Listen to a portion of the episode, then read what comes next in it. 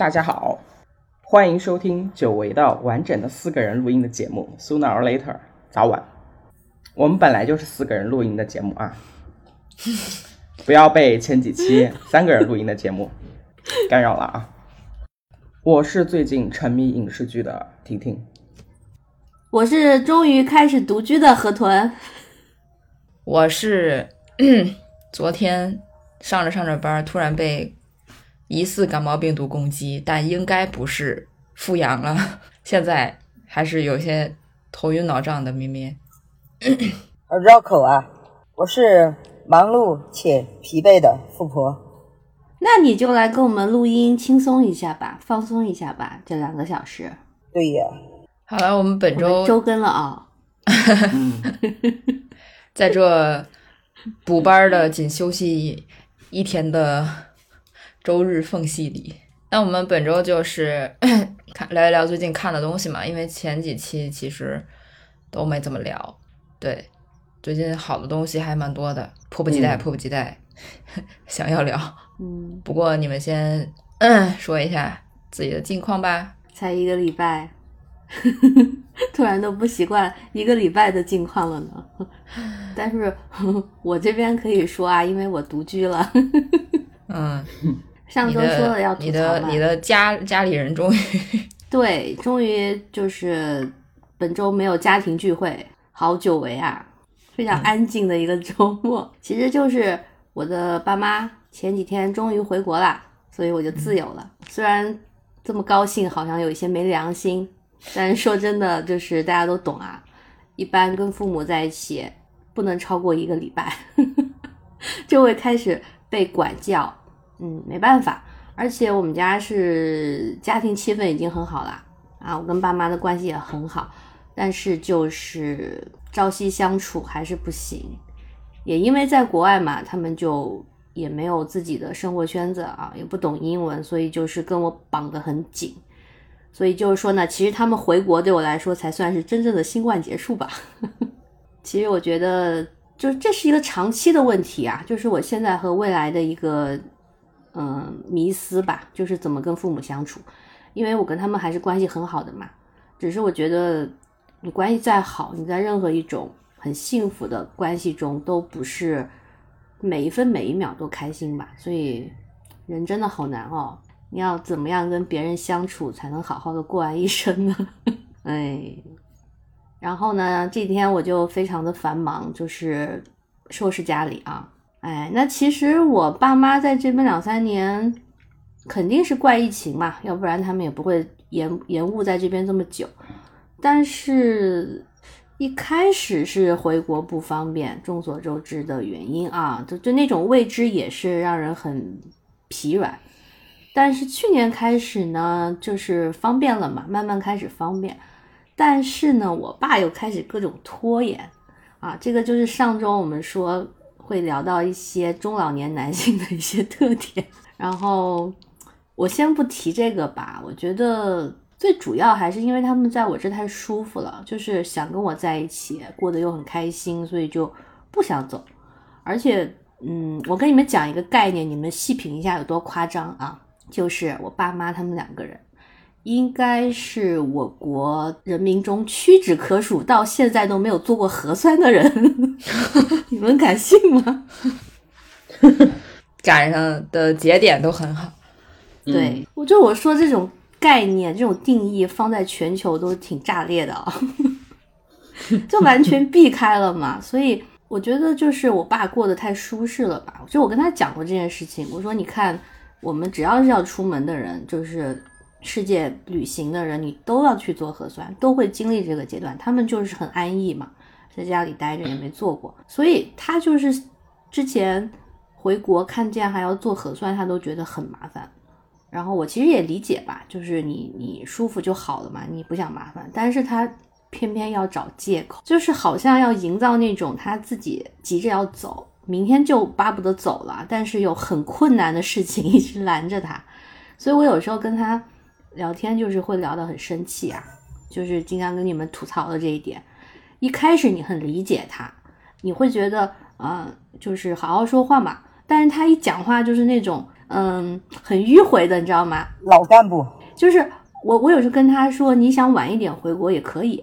你不要一直讲那种官腔，就是什么等到合适的时候，适合的时间。你们知道这种模糊的形容，我从小真的听够了。就是我就会跟他说，你在家说话，就是不要让我去猜你的意思。所以，哎呀，这两年这种对话也是太频繁了。我跟我爸交流就是这样嘛。然后我觉得现在也是让我能休息一下吧。我每次离开家，可能就是一两个月，我就会很舒服那种顺畅的我们之间的这种交流啊。但是，一回到家，我就会听我爸这种讲话方式，我就有点厌恶他，然后要 过一阵子才能习惯。比如他最经典的话术就是呢，合适的什么什么，适合的什么什么。我觉得他讲这些都不会思考，就是习惯。就有时候，那个像我们出去玩，比如中午在外面吃饭，我会问想吃什么，然后他就会说你找一个合适的地方。我就说什么叫合适的？他说适合我的地方。然后我说，我说那就 中餐嘛。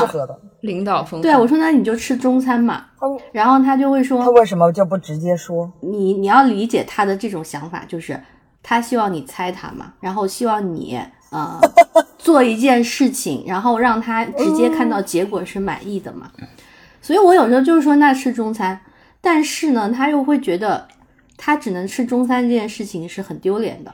因为我们会笑他，觉得就说他很固执，他难以适应新的东西，所以呢，他听到中餐又会说，哎，也不用吃中餐呐，你好吃的西餐也可以。然后我就问，什么叫好吃的西餐呢？就是口味像中餐的西餐吗？就是我也会怼他，就直接这样怼，也不给面子。所以啊，这两年我们就经常斗嘴，也没有办法。嗯，然后我也慢慢的跟他讲啊，就是这个出行的状态变了啊，你在家不出去，你天天上网，很多事情你都理论化了，而且主要是他也不是说就可以在我这边养老，因为他一开始就过来探亲啊，准备两三个月嘛，后来又一直拖嘛，就导致国内也有事，然后我这边也是要帮他这个那个，反正也是帮他办一些东西都作废，花冤枉钱，然后我时常就会觉得有一种跟小时候。颠倒的感觉，就是比如说我帮他办一个什么东西啊，八百多美元，就现在已经浪费了嘛。然后我就想说，就特别像小时候他们给我们报什么名师补习班，然后我这一去就拿出我的 NDS，就是这种浪费钱，互相浪费对方的钱。哎，反正也是蛮好笑的吧。但就是说，哎呀，这个阶段终于结束了，所以呢。嗯，也是个长期的话题吧。反正今天说了，我觉得，嗯，怎么讲，就是没有什么好的办法说你父母跟你之间有什么，啊，立刻就解决你们之间的差异性。嗯，反正我们平时也都会聊嘛。就是，哎呀，我其实也知道我爸妈跟我一起很舒服，代表我还不错啊，就是对我的夸奖，说明我混的也不错，然后对他们也不错。对吧？就是生活上来讲，对他们是很不错，他们对我也不错嘛。就是现在大家的这个生活条件都还可以，这也是一个重要原因。我什么事情帮他们置办好了，然后他们就完全是进行家庭生活。那我觉得就是是个人都知道啊，你不用上班的退休生活多美好呢，对不对？所以他们就很开心啊。那在国外的话，就是因为不懂英文，所以自然而然的不需要去跟社会打交道。更不需要面对就业压力，呃，不需要考虑各种的房子置业什么的，所以每天他就是他们俩就是养老，然后看看蓝天白云，空气很好，然后见到女儿多开心，嗯，而且我说实话啦，让他们开心是应该的，嗯，他们也很宠我，比如我在家也是不需要做任何家务，他们会东西都做好，哎，反正我也懂啊，但是这样生活下去吧，自然的就会变成那种以他们俩为主的一家三口了。就是虽然我现在是在社会上的角色跟他们倒，就是呃倒置吧，就是换掉了。我开始赚钱养家，但是我去上班这件事情，在他们眼里就好像跟以前我去上学一样，就是一回到家，就是变成小时候那种高中或者更小的模式。我不知道你们能不能懂？对，你们说我不能在客厅拼乐高。那就因为他们会看见，然后他们就会说你一天到晚就玩玩具，对吧？我明明白天上班，我怎么一天到晚玩具了？但是就是这种话嘛，他们也不会思考吧？我觉得是一种习惯。然后我妈就会说：“哎呀，你看睡懒觉呀，不运动啊，就躺在沙发上啊，就就一模一样这些话。”说起来是小事，但我毕竟不小了嘛。哎，而且像我爸所谓的爹味，我觉得也是因为我长大了，小时候可能不认为很严重，因为他确实是个爹，就是一家之主，养家的，然后在家做主，然后我小。可是现在我长大了之后，我就发现他很多事情已经不懂了，尤其是在国外，他不懂的事情可多了，但是他还要保持那种威严，那种呃父亲的那个那个样子嘛，所以你就会觉得。有点烦，就是 怎么人越老越不谦虚呢？还有就是，嗯，也正好遇到他退休这个时候，这个也很奇妙。因为你说起来，他两年都在我这边，但是当呃去年他的那个退休的日期到达的时候，他就明显一下子不一样了，就是他自己有一个气场一下子没了，就很烦躁，然后就开始在家里也很消沉，然后怎么怎么样？我觉得这是退休综合症吧。嗯，我想我们的同龄人可能对刚刚退休的父亲都会有这种感觉，就是我也不知道怎么形容啊。但是你你像咪咪上次就是聊到什么啊，男生啊之间会不会怎么小从小是不是怎么样啊？我觉得我爸其实这个人他一直就是这样的，就是他从从我认识他，他就是一个喜欢 control 的狮子座，而且。他跟我妈很合，因为我妈是一个贤妻良母嘛，就是她家庭心很重，对孩子很好。我有时候就反思我们这种跟父母的关系哦，我就发现我爸妈确实他们俩在那个年代是搭配的很好的那种人，但是我就没有办法复制他们，是因为我跟我妈不一样，就是同为女性，我可能不能理，不是我不能共情于我妈的那种幸福的追求。然后我妈可能也不太能共情我现在幸福的追求，就这是一个很重要的问题。但是呢，我又觉得他们俩之间很好。哎呀，我不知道你们能不能懂这种感觉的，就是，嗯，比如我爸很爱开车嘛，你们也知道，嗯，然后我妈就可以完全不开车，就是她会觉得说她老公帮她把出行的那个车辆啊，一切都弄好了，她就很幸福了，她就坐车就好了。但我就不行。我还是比较喜欢一个人开车，然后放着音乐就很就很爽嘛。然后我爸也明显的是，比起一个人开车，他更喜欢开车载全家出去，这也是一种寻找 control 的感觉，对吧？嗯，就是他们两个很合，但是我就是有一种局外人的感觉，就是我当他们的孩子，我也觉得很好，就是父母这么融洽嘛。但是我自己跳脱出来，我就会觉得，如果我的伴侣是一种大男子主义的人，这样子我可能会受不了。所以有时候蛮精分的吧，但我对我爸的心情也很矛盾啦，就是 一边吐槽他，一边也理解他的成就感嘛。因为我们小，因为我在小时候确实就是重要的家庭活动就是自驾游，每年他都会计划去一些地方嘛，然后开车带着我跟我妈，有时候就三个人，有时候还有亲朋好友，每年至少一两次。婷婷家可能也会有这样的哦。对 他们那个年代很流行这个样子。嗯，但是对我来讲，说实话，这个记忆很幸福，因为气氛很好。我爸妈出去不会吵架，而且他们俩很开心。就是我的记忆是永远是我坐在后座，然后他们俩在前面，就是两个人聊天。然后，嗯，我妈就是一直喂她老公吃水果，就是这样子啊。然后我爸年轻时候也很会玩，就是他会找地方去的每一个景点都不会人多，他会避开那些热门的地方。所以我们通常是在去了一个地方之后，过了几年，那个地方才火了，就可以说是很会选嘛。这个在他的朋友里都很出名。我记得有一阵子，他的朋友就那些叔叔阿姨们都会等着我爸去找地方，然后这就给他了一种更大的那种领导的感觉，就是带着一大 一大票人出去玩。然后我妈呢也很有名，是因为她在呃那些阿姨中，她是非常会做饭、会做后勤的。就是会准备你难以想象的食物在路上吃，有时候别人都会吓到。就比如说嘛，我妈会从后座拎拎出一锅鸡汤，就是她什么什么 放在那个保温桶里，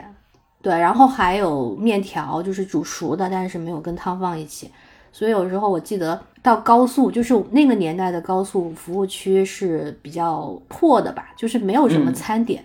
有的话也很难吃，很贵那种盒饭，所以一般别人嗯都是在泡方便面嘛。嗯然后我我们家就是鸡汤，我们在家我们家在吃鸡汤乌龙面，然后自带碗筷的那种，然后还有那个 水果拼盘，就是很夸张。然后后来慢慢的，我妈就是会准备所有人的食物，就比如我们有啊、三辆车十个人，她就会准备十个人的食物，就可能是什么三十个茶叶蛋，然后卤牛肉分装，然后还会带野餐垫，就那个年代哦，二零零几年就已经在这样了。很超前。对，就是小日子过得比较，嗯，比较好吧。所以，哎呀，我现在想就是，就这几天他们走之后嘛，我在收东西啊、我一边很高兴，一边也在想，就是其实这些可以称之为幸福的童年回忆嘛。然后对他们来说也是很开心，因为他们作为大人，就是完成了这种家庭活动，而且朋友里他们建立了这种人设，就是这对夫妻很会玩，这是他们的成就感。所以现在也一样啊。然后我就觉得他们是现在还想延续这种感觉，就是像我爸他会觉得想象在美国他也可以带我们出去 road trip，然后我妈就是出门会把锅都带着嘛，就是这样子。哎呀，然后你知道我昨天在收拾车库的时候，我爸把车库已经堆成非常杂乱的那个杂物间，就什么也舍不得扔嘛。然后呢，因为他就觉得他会懂车，所以车的东西他要管。车库我后来就已经不管了，我就把他的那个什么呃舍不得扔的一些纸壳啊全扔了。他有非常多的打扫车的东西，就是呃小到那种抹布，他就居然把它一条一条的挂在我的鞋架上，然后还有那个各种清洁剂，哎呦就就顺着墙在那摆，我就觉得哎真的是延续自己年轻时候的成就感吧。就是哎，我懂这个车，我老了之后我还是要有这个形象，也比较你不能说可怜，但是就是人可能就是这样吧，他的比较骄傲的东西到老了还会继续延续嘛。哎呀，今天讲多了啊，就是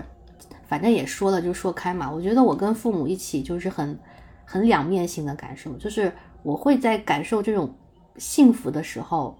又觉得我们俩就是我们三个人吧，我跟他们两个的距离在变大。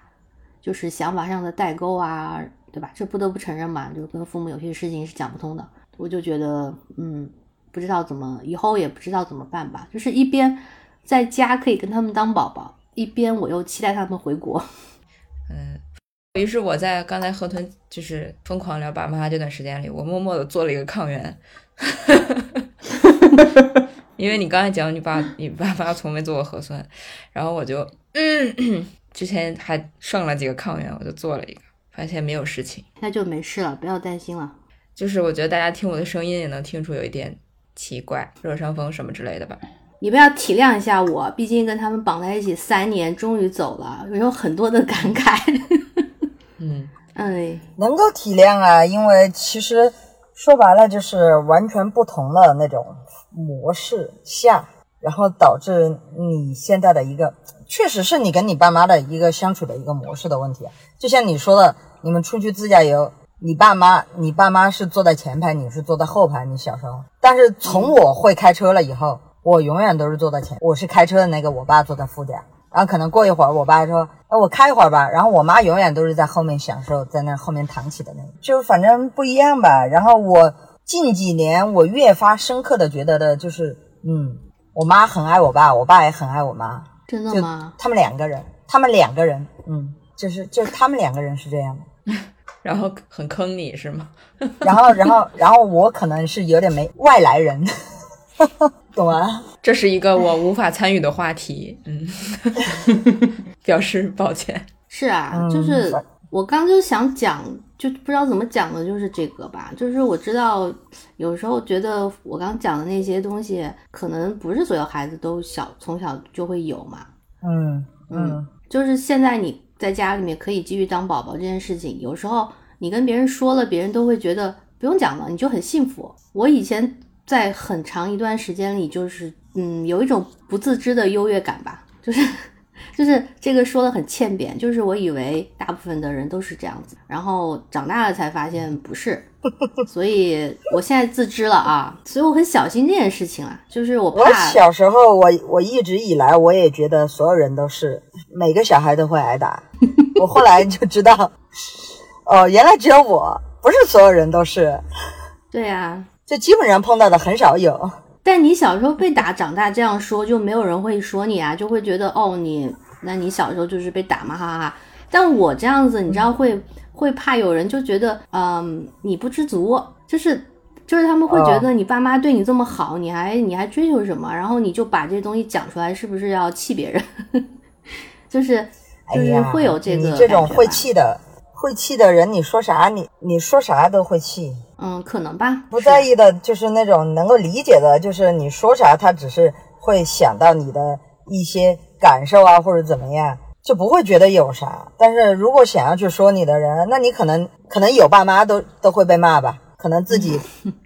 自己没有之类的，就是就是怎么说呢，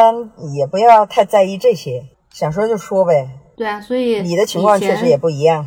之前 我可能就跟你们讲嘛，我可能没有在就是我们录播课的时候说这么多吧，就是我会觉得是不是会有人听了就觉得，哎呀，这个都不自知自己很幸运，然后一直在那边讲，还在抱怨嘛。但其实我我自己是一种精分的感觉，就像我说的，嗯，我一边可以当宝宝，一边我是期待他们回去。然后其实我的同学啊，我不是有个艺术家的同学嘛，我们俩会经常吐槽那个老父亲，因为我们的父亲比较像，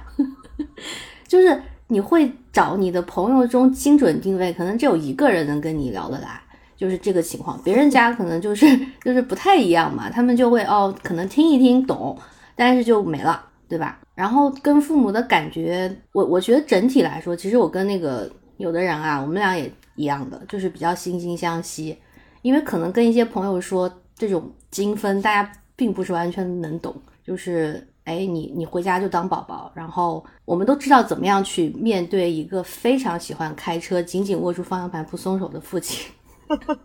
你要怎么哄他，让他开心，就是这都是一种习惯嘛。但是精分就是说，就刚讲的，我同样作为女性，我可能对幸福的理解跟我妈不一样。嗯，那其实这个东西我不知道要不要讨论啦，因为真的讨论起来这些年没讨没少讨论的。但我觉得就是没办法，就是代沟会不理解，只能给彼此空间嘛。所以他们走了之后呢，我就发现现在非常的舒适，因为他们现在回去两两天三天了嘛，不是直接去看我外婆了吗？然后呢，他们就消失了，我就觉得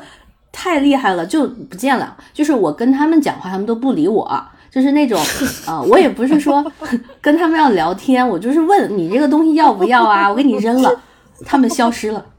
我觉得不是挺好的吗？就是大家都有自己的生活，沉浸在自己的生活，你知道吗？对啊现在对对，很忙碌的，刚回来。我觉得很好玩。就是以前，因为我我曾经有过错觉，就是我在留学的时候，别人都是跟父母什么想家，然后呃每天打视频，这个部分我可以参与一下。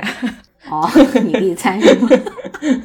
不是、就是我的错觉就是，嗯啊，我说我的错觉就是在那个时候，我的爸妈完全不管我，然后我就想，太好了吧，我爸妈竟然是这样的。但我没有想到的是，你看现在就是前前两年住在一起的时候，天天都管着，我说这是怎么了？是这个样子的，我觉得父母，我觉得父母好像都有，都是这个样子的。就是你在你在远处，他看不到你的时候，你怎么样？他觉得他觉得你过得可好了，也没有担心你吃饭呀、睡觉啊，怎么怎么样。但是但凡是你在他眼前，你可能躺着时间久了一点，睡的时间多了一点，或者是晚上晚回去了一点，这都是问题。但是明明可能前一天你还没有在他们眼前，他们也一天也没有问你，也不是说每天晚上几点就问，哎，你回家了吗？你今天下班了吗？之类的，就这个样子。哎，好神奇、就哦！当在一起的时候，就是感觉就是会这样。我大学整个大学四年，他们好像只去过我一次学校，是因为我已经崩溃了，要强行的要退学，就是被关封了。我说我要退学，然后他们来了一次学校，从那以后就我的学校他也没去过，也没有管我。嗯现在也不管你，我感觉刚才侯豚讲那些，就像那个带大概四岁以下的、五岁以下的小朋友，就是当当他们幼儿园啊、小学刚开学的时候，他们也解放了。差不多一个意思。好像每年每年九月或者是三月的时候，都有家长欢呼，说明天终于把什这个什么小祖宗娃丢出去了，对，送出送送到学校去了，然后就说可以松一口气，呃，都是一种能理解的吐槽吧。然后我刚说我能参与是，是我虽然啊我没有出国留学，但是呢，也是包括之前上学，还有现在在外面租房，我大概都是可能隔个一两周，或者是甚至每周回家一次。然后这种感觉就就让我妈可能也是更觉得我像以前在上学，因为我以前上学就是每周回家一次，然后尤其是周日的时候会收拾很多东西，就是打包回学校那种感觉。然后现在还是在干这个事情，就就完全一样，所以他也会觉得好像我在上学一样。但是每次呢，不管是我回学校，然后回我现在住住的这个地方，或者是我去哪儿玩，他总会说你到了那儿就是告诉他，就是报平安嘛。但说实话呢，我总是忘记。因为 对，就是你你到了一个地儿的时候，或者你就开始干干一些事情了，然后你就忘了，嗯，然后你就会反思一下自己，说觉得是不是 没良心，是不是怎么怎么怎么这种事情，这其实也就是呃发微信发微信的一个事情。其实有时候我们晚回家晚的话，跟朋友之间也会说你到家说一声，有时候这个也也偶尔会忘，但是就觉得跟父母说好像是必须的。然后呃，就是包括每天，因为我的室友。他是跟他妈妈就是特别黏的那种，每天都要打电话，然后包括之前 对每天都打电话，就是什么事情都要互相的，就是交代。然后包括以前在学校上学的时候，在宿舍也是，呃，其他同学可能是呃外地同学，每天都要打电话，就就非常之频繁吧。然后我跟我妈几乎就是从来没怎么打过电话，就除非是有事情才沟通，不会说嗯呃想你啦，然后打电话唠嗑，从来没有这样。但也不是不代表说 我不关心他什么的，就是没有这个意识，就感觉就是没有那么迫切的想要一刻不断，没有那么恋家。嗯，我觉得这个也不能归为恋家吧，就是就相处模式吧。对，我觉得是这样，就是你的朋友啊如果有每天跟父母联系的，他们。通常百分之八九十就是一模一样的人，比如说我有百分之五十跟我爸妈在一起是很，我能享受这种家庭的幸福感，就是一大家子和乐融融，有小孩有老人，然后你能看每个人的脾气啊，老头子们多烦人，然后小孩子们多可爱。但是我自己绝对要另外的百分之五十是我自己新的，就是在我以我为基础的新的啊，你说家庭也好，生活也好。但是我看我同学中也有，就是每天。跟父母这样聊天的，他们就是跟他们的爸爸或妈妈是一模一样的人，就是他们的价值观、生活的那种追求是一模一样的，所以他们才会如此的紧密嘛。嗯，然后，然后很好笑，就是我会觉得自己，哎，怎么这么不惦记，是不是 没良心啊？但其实我，然后你妈也忘了，对，其实我可能周五，我妈也是，或者回家的时候，我我进了家门之后，发现他正。嗯，沉浸于他自己在听什么网课，或者是他在 看什么直播，就是很沉浸。然后我回来，他都吓一跳，他说啊，今天已经周五了吗？就是他根本都 记错了日期。然后，然后我就问他，因为我通常问我说这，我说你这周都干嘛啦？他就会特别撒娇说，嘿嘿，什么都没干。哇，真的是你妈跟你一样哎。然后。对，然后就是他，但是上一周走的时候，他明明说我这周一定要怎么怎么样，怎么怎么样。就是你妈，就是你跟你一样，一样。也经常，因为他也退休了嘛，就也不上班，就会记错什么工作日、休息日，然后倒班这些，他根本就不知道的。我也不会实时跟他汇报，比如说像五一最近的这个调休，这不是很混乱吗？他也不知道的。我。三十号那天回家的时候，他就说啊，那你那个后天就要就要上班。我说啊，后天不上班啊，五一休到三号，你不知道吗？他说他就很震惊。我说啊，是吗？就，但是我说我确实是后天就要走了。就其实五一有五天的假期，但是我只回家了，就是住了一天，待了一天，就其实啥也没干。然后他总是想让我教他什么东西，比如他听那个。上那个网课，可能人家老师要要让他们用 PPT 写作业，他根本就不会用 PPT。然后，但是你知道，对于一个这个年纪的人，你要从零开始教他学会用这些，它是一个非常庞大的工程。它不像教他们用手机，你只对着然后说你比划比划就行了。用电脑是一个很完整的一个逻辑链条，你你想也知道，你在。一时半会儿你是教不明白他的，而且就算你教明白了，你就走了，他还是就是他学不会，对所以我直接跟他说，我说我说我教不会你的，你就直接告诉我你要干嘛，我就帮你把这事儿做了就完了。他就很不高兴，他就觉得，嗯、你只回来一天，我我想让你教我这个，你还不教我，就是我觉得他的点在于他没有达成自己的目的，而不是在于 我只回家了一天。就 就也很很别扭，很好笑。所以等我回来之后，我就确实是直接我把他我打开 PPT，我给他做了。然后他还是想说啊，你教我嘛，你下次教我嘛。我说我说我真的一时半会儿教不会你。我说这个真的是，反正就一直在那儿因为这件事情跟我有一点小怄气。但是他从来也不会说，嗯、你只回来你怎么只回来一天呀？你再多待两天嘛。我觉得可能是因为我从来没有长时间的，就我不像外地人出来打啊拼，你也不是那么远，你知道吗？对他，所以他可能没有这种意识，可能哪天真的被外派到别的地方，可能半年才回一次，他才，当然我估计这个也不可能性也不大了，他才可能才有那个 那个意识，对，但我觉得妈妈都还好，我妈也是这样的。但是我觉得越来越粘人的是我爸，他就是有一种他女儿什么都不用做，但他每天看一眼就很开心，就那种感觉。但我妈也是跟你妈一样，就是他有时候会叮嘱我啊、你你到哪儿说一下，然后我不就没有说嘛，我忘了嘛，然后我发现他也忘了，嗯，很奇妙。但是我爸不行，我不知道这些这是这这叫什么女儿奴吗？我只是觉得不晓得，因为现在我这个年纪，可能我还在探索以后跟他们的相处吧。跟我妈相处，我现在觉得没什么问题啊，就是好像女的之间真的比较好说话，因为她很容易共情到你的一些东西，就算不理解，但是你只要最后落到情绪上，你跟他说这种事情是开心或难过的，然后他就最终还是能理解。但是我爸就是说。他随着年纪增长，然后又退休嘛，然后就是那种越来越明显的爹味，对吧？然后我这边就是我们都一样嘛，女性主义可能在我们这边是越来越清楚，所以就有一种距离，就是我觉得我需要花很大的耐心去哄我爸。然后我又理解他，因为他作为一个男的，在国内这个环境下长大、工作，然后混得不错，他是自然形成的这种说话的模式。但是用我妈话讲，就是你爸已经不错了，确实就是跟其他很多中老年男的比啊，他很不错了。但是我自己有时候又觉得，我们是不是走得太前面了吧？嗯，个体之间的差距，就可能是一种莫名其妙的时期，就是像重启人生里。那一段嘛，说青春期里会有莫名其妙的厌妇。我觉得除了青春期，可能我这个情况就是中国特色的阶段，就是在老父亲们退休的时候，我们也有莫名其妙的厌妇。嗯，不知道我们的听众有没有共鸣啊？我相信会有的，因为大家都是在这种阶段吧。其实我现在觉得，如果像你朋友那种跟父母能每天打电话讲彼此的近况的，也是一种幸福。就是你跟你父母活成了一模一样的人，其实也挺好的。就是以家庭的凝聚力来讲，也不错啦。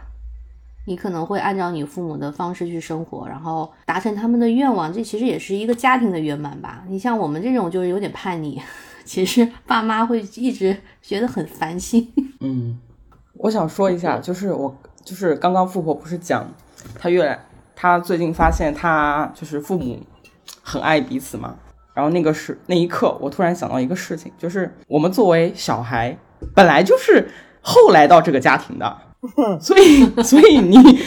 所以你天然的可能就是一个家庭里面的这个外人，本来就是他们俩先组成的家庭嘛，对吧？所以我就觉得你跟他们有也没有什么，有不对的可能很正常。嗯，就是哎这个、就这个东西就是是一个事实，然后但是当你真的就是说能够理解，然后认清这个事这个事实哈，又又是另一种感觉。嗯，哎呀，我跟你们说，主要还是因为孩子太少了。我们独生子女你就一个，然后你你既要又要的就很麻烦。如果我们有多几个兄弟姐妹，哎，每个人担当一个角色就好了嘛。总有一个跟父母亲的，对吧？然后一个没良心的，这是问题所在，对呀、这就是大家分工嘛。问题出在这个独生子女上。嗯，是啊，嗯，对，哎呀，这个以后再聊吧。我们独生子女如何给父母 养老，好可怕。嗯，好，那我这个这一趴差不多结束了吧？就是汇报一下最近的生活状况，然后接下来的生活我非常的期待。但我其实已经已经收拾差不多了，嗯，还要再，其实蛮累的哦。就是他们走之后，我就要做家务了嘛，所以这几天刚录音之前跟你们讲，我都睡得很好，因为就是 每天很辛苦。太累了。其实他们走之前也有打扫啦，但是不一样，就是父母跟你关心的点不一样。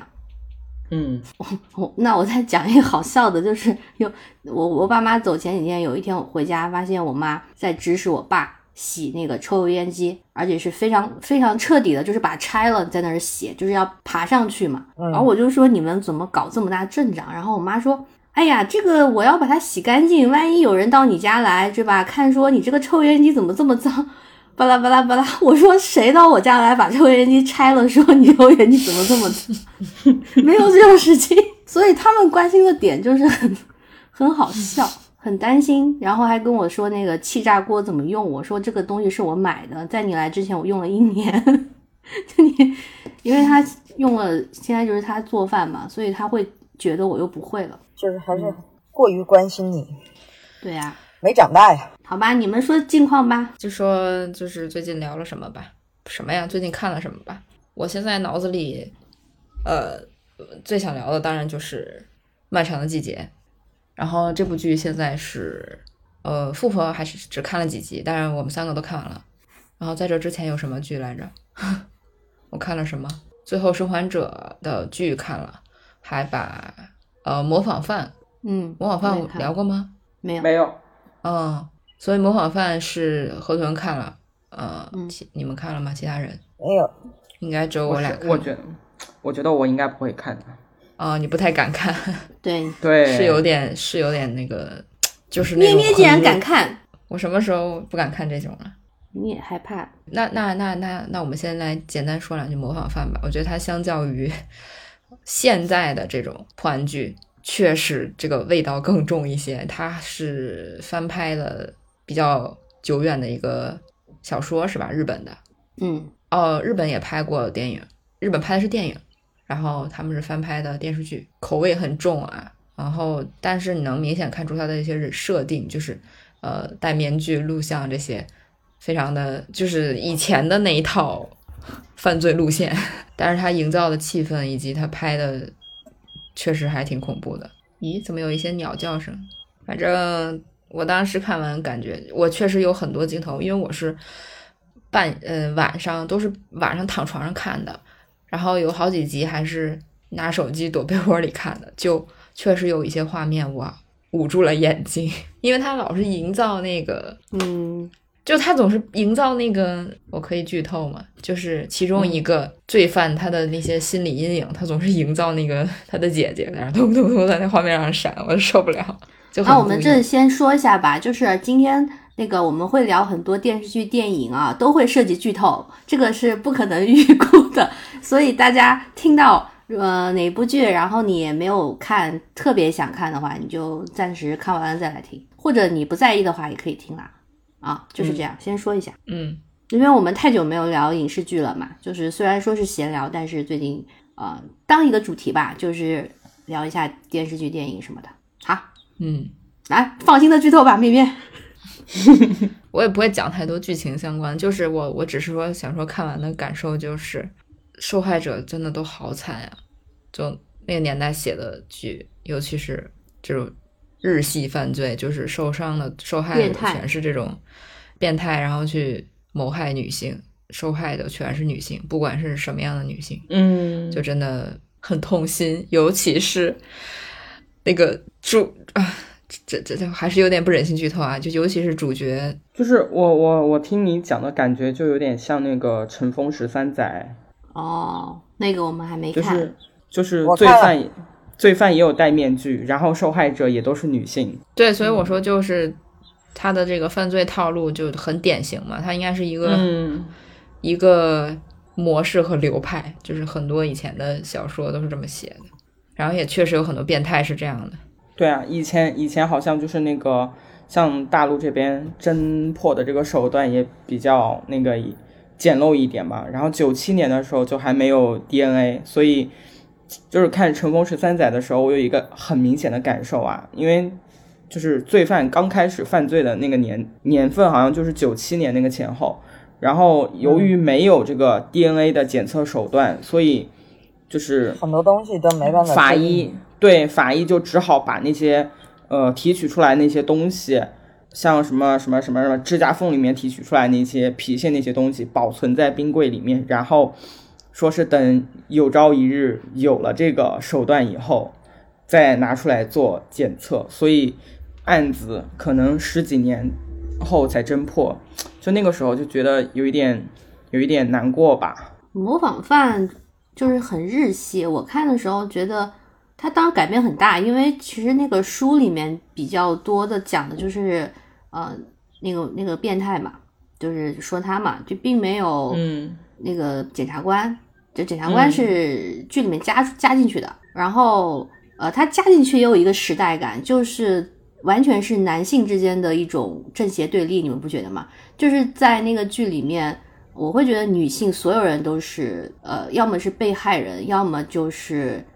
一个帮助的角色。就是其实他的就是大男主嘛，两个男主嘛对决嘛，嗯就这个东西你就很适合九十年代或者零几年，就是女的在社会上其实没有什么地位嘛，比较低，然后你就是会被谋害，或者说。呃，你当个小记者去帮帮人家，也就这样了。你很很明显能感觉到那种时代感，因为日系的推理小说都是讲这种心理悬疑的，就是他可能侦破的技巧方面不会像婷婷你刚刚讲的那种，呃，需要 DNA 什么的，他就是比较多在讲这个人心理怎么扭曲，然后怎么打心理战，包括正邪对立的时候，他们是怎么看穿对方的心理，是这种东西。日本人很擅长搞这种东西。对，然后就男主一定要遭受过很重的心理的都都有创伤阴影挫折，对就是，就是但是他怎么选择，然后以及罪犯怎么选择，嗯，就事出有因是吗？还还挺精彩的，我觉得。哎呀，台剧现在因为这个剧也是牛逼了也是也是林心如那个，就应该也是林心如投制作的吧，也是网飞嗯投资他们制作的，就我觉得可以可以看，就是我当时就因为他看的，保持了一定的水准。现在还有两部台剧，我们还没来得及看，但是就是口碑非常的好。就是谢盈萱这次演的是一个女同志，嗯，然后我后来就是看完剧以后，看他看他们接受就宣传的时候接受一个采访，他就说导演是想把他跟他女朋友的这个女同志的戏份拍成不是那种传统大家看到的那种性别那么那么那么那么突突出的一个女同志，所以两个人就都是长头发，然后不是没有没有那种刻板印象，我就觉得这个这个很好。还有一幕戏，就我觉得，嗯、简直是满分啊！就是他们俩在谢盈萱演的那个女主跟他女朋友两个人在车里面的那那一场戏，就他女朋友那个痛经，然后他开车载他，就是他女朋友是那种应该是事业型的那种女强人吧。谢盈萱开车的时候就就就嘱咐他，就是车车子的那个前面手套箱里面有那个止痛药，然后让他女朋友如果觉得不舒服的话可以吃。后来他女朋友就说，呃，这段时间工作压力太大了。就那场戏，就两个人眼神对视了一下，然后他女朋友就说很谢谢你。然后一开始没有明白，后来就是他们就讲讲出来，就是说很谢谢你没有跟我讲那些俗套的话，就是什么不要这么拼命工作，要多休息这种话。然后当时就觉得哇，写的好好，就是有一种心心心心灵上的那种那种那种那种默契在吧？嗯，非常棒，值得值得大家去看一下你觉。得拍出了女童的灵魂是吗？对 对，因为他的编剧制作班底是我们《娱乐的距离》的那个导演。啊啊，嗯对对对对，是的，真的很好，很不错，好的推荐大家看还看。没开还没开始聊，先被那个疯已种草，狂安利了已一部已被剧透，啊，也没有这还好啦我觉得还好，我觉得还好还好，嗯对，嗯是还好。然后还有就是讲到就是嗯，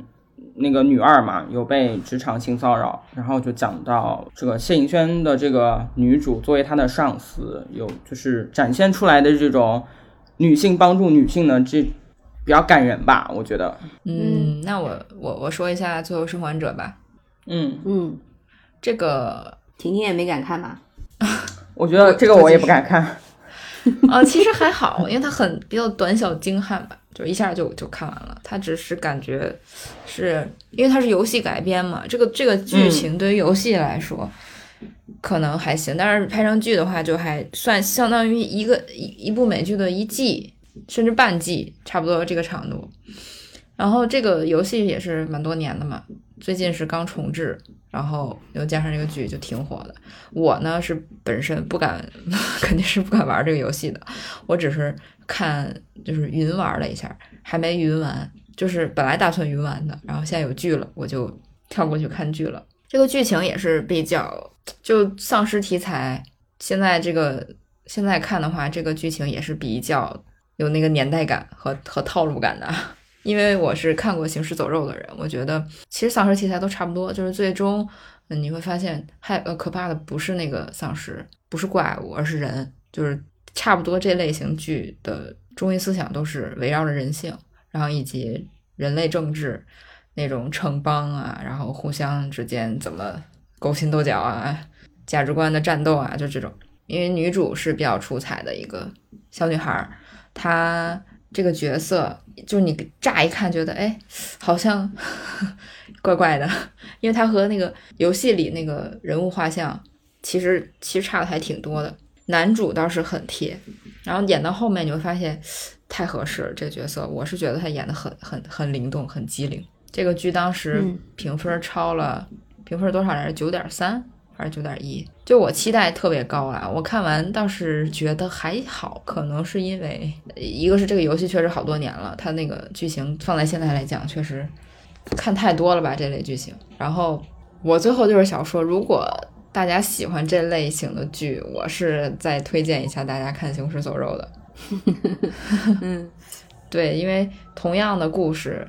同样的。啊，不是同样的故事吧？就同类型的故事，然后同样的这种一个群体，或者是几个小小团队的这种互相之间的救赎和末世末世环境资源短缺下的一些人性的政治斗争。这个我觉得《行尸走肉》是因为它很长嘛，所以它剖析的更深一些，更深刻一些，角色也更刻画的更完善一些。嗯，然后据说是《最后生还者》这个。不会再拍第二部了，就是它游戏是有是有二嘛，然后因为二的游戏剧情也被骂到死，所以 剧就不拍了，还挺可惜的。我还以为还会有二呢，因为二游戏我是我是没看的，我是听朋友讲的，说后面那个剧情就是被人各种吐槽。我觉得它游戏改编成剧有一个困难的地方，就是因为我前上周不刚把《对马岛之魂》给打完嘛。就是我玩这类游戏，就会觉得你到后面就是做任务的时候，你已经杀疯了。就是 你看到那个坏人就去杀嘛。但嗯嗯，最后生还者也是这样的，因为我一开始玩到男主的女儿被杀死那个时候，我就没玩了嘛。后面我就停了，但就感觉他也是，就是不停的在，就是有丧尸过来你就把他打死，就是你就是在杀，你没有这种。呃，因为电视剧你好像会觉得你不应该这样子，就是上来把这帮人全打死，不应该嘛？观看者的角度嘛。但是你打游戏的时候，反正我是这样，到后面你已经你已经不讲究什么了，就是最好最快的把他们都弄死。所以他其实要增加一些剧情吧。然后你当时看的时候，不就是说第三集都哭了吗？那个第三集是游戏里没有的呀，就是它本身游戏不会。弄一个这种的副本，然后让你，它没有什么好打的，它就是个剧情，所以它改编，我觉得也挺难的。就可能游戏迷会觉得这部剧特别好嘛，因为它还原的很好，然后又加了一一些剧情。但是如果你不是玩这个游戏的人，你当一个丧尸片看，我觉得，我觉得就还好，就是可能像你说的，不如去看《行尸走肉》，因为它本身是有这个局限性吧。对，但是它确实就是改编的很好，它很多内容像第三集，包括很多细节，它它增加了，它有稍作改变，但它改的超级好，也不超过。然后所有的场面还原的也都超级厉害。但是我唯一想吐槽的就是，那女主的那个小女朋友怎么这么，我不知道是演员选角问题，还是她营造的那个就是有一些油腻感。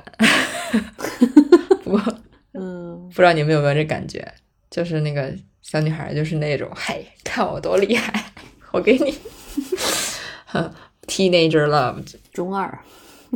对你像你刚才说那个对马岛，你玩对马岛的时候，你到最后就是以游戏的视角来看，你最后就是想赶快就把他们就是弄死嘛，就是嗯不管是复仇还是干嘛，好像是说，因为我朋友跟我讲，好像是说第二部《最后生还者》就是为什么被骂，就是因为你一路坎坷，一路跌跌撞撞走到最后，然后就是你是要去复仇吧，还是要去杀一个什么重要的角色，然后到了最后关头，你把他放了，就是 就是在那个关键时刻，你大发慈悲了，你政治正确了，你怎么样了，就是很不合理，所以大家都就狂骂。嗯，那说到这儿呢，我就我们就可以 很自然的转到漫长的季节。我要夸一下我们的小女主，非常的果断。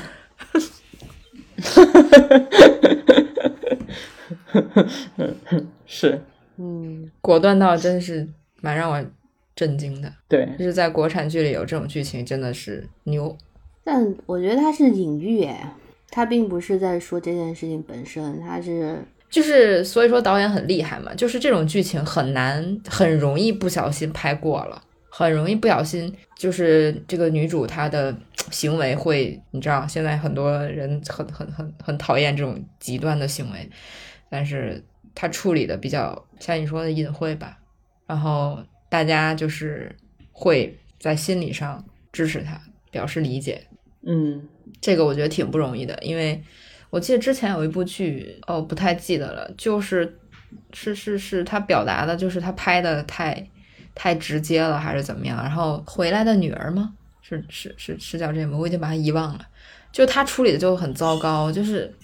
虽虽然也是嗯虽然剧情不完全一样，但是他嗯，在表示表达一个人在一些关头去做一些决定的时候，就会让人对这个角色一下子非常的反感，那我觉得就失败了。嗯这个是一个很很微妙的一个处理方式，所以。嗯，像富婆，她为什么只看了前几集？她就是这个剧其实确实节奏挺慢的。我觉得正是因为它节奏慢，它渲染了太很多这个就是这个小城镇的一些底层的故事以及它的氛围。嗯所以才嗯让最后大家看到这一切的时候，表示一种并不意外，以及仿佛松了一口气的那种感觉。就那一集也有点爽剧的成分吧，因为前面铺垫的确实是挺多的。对，那我们就就就就就聊一下这个漫长的季节。这个剧最近真的太火了。你不是一直在聊吗？不是不是，我是说我是说我刚才不是切入切入过来吗？好，我想从头聊嘛，从头聊嘛。因为其实说是她是女主，她的戏份并不最多。这个剧主要还是那三个呃三个男主嘛，就是他们叫什么老年、嗯老年破案团，主要是他们的剧情，然后跨越了二十年嘛。嗯，差不多。我确实一开始看前两三集的时候，我也有点疑惑，就我以为他也是像《隐秘的角落》那种上来就剧情很紧张，咔咔给你然后一下就悬疑了起来，对，咔咔咔给你弄放，就是不停的惊掉下巴。没有哎，他一开始是一个很轻松愉快的一个，嗯，东北式轻松，就是他们的台词和他们那个环境是东北嘛，就你看着特轻松，像喜剧一样。哎，我还挺纳闷，我说这前面他到底想讲什么呢？是不是铺垫有点长了呢？我确实一开始容易有这个疑惑，但是因为它整个色调包括细节都处理的很好，所以你慢慢慢慢看，就我还是比较能忍受这些的。到后来第我记得是第四集还是第几集才交代出来，哦，原来那些袋子是是碎尸，他就是呃交代了这个城市发现了这个东西，他也没有搞得特别的紧张，他只是聊着聊着天儿，突然一个镜头就是一帮警察在那儿搜寻，然后那个警长马警长 马队就跟唠嗑儿一样，然后就跟那个范伟就说：“哎，你们这厂子那个不是那种嗯侦探剧、破案剧的一般的那种流程吧？他这个剧悬疑只是一个外表，只是一个嗯包装，它其实不是那种悬疑剧。我当时看完第一个感觉就是，最近以这种东北的老工业厂区为背景的剧很火嘛，因为前阵子不久看了那个《平原上的摩西》，就这两部很像，都是在讲那个大时代背景下的一些是国营厂子的没落。然后平原上的摩西也是，你看了很多，它就是很细碎的讲那个生活感，它并不是有那么悬疑的感觉，对吧？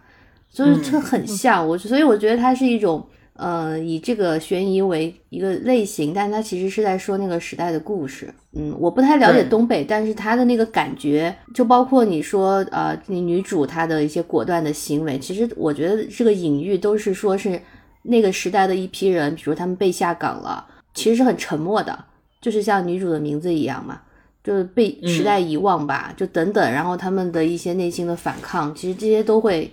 以文学性上来讲，其实都有一些隐喻隐喻到，也不光是说他性侵或者是小时候被呃欺负然后复仇的那种，就挺复杂的。我觉得这个剧文学性就是它剧本的文学性很高，就是他演的也很好嘛。那个本来我会觉得三个老头儿是吧？就最近看老头儿那么多。我们家也有三个老头儿，就是有点哎，你看三个老头儿演什么呢？有点烦。但是我当看完之后，我觉得范伟，我当时在想，国内现在有什么电视剧的颁奖礼吗？我不太知道，但是总觉得范伟怎么说也得拿个视帝吧。哇，就是范伟拿了好多奖了。我 知道，我就说这个剧啊，就是这个剧、啊，是是是，我也觉得是。今年的他他他怎么也得对，年度的怎么也得拿个视帝吧，就是太好了，不觉得他们三个很烦，就是都挺，就虽然像范伟他中间演那个家庭感，有一度让我觉得有点烦人，就是那种也是挺爹味的嘛，嗯，但是你就很能就就在那个时代下，你很对，就是你觉得他们就是那样的。然后我甚至投入到我看他们，就是王阳他儿子跟父母相处的时候，就是那种较劲，三个人都各各说各的话，我有时候好着急啊！我就觉得他们三个如果就不不那样说话，可能彼此之间都会缓和一点，以后就不会发生什么事情，就不会很惨。但是他们就不能嘛，就是 三个人都要那样。然后你就一边着急一边觉得好生活化啊，就是这个样子。妈妈那个角色演的超级好，而且她的角色相相对相对于来说就平和了一下这个家庭关系，因为有一段很重要的，她和他妈妈的聊天嘛，就是他妈说跟你爸一辈子就在这个厂里，就是我们的生活是一个圈儿，我们从来没有踏出去过。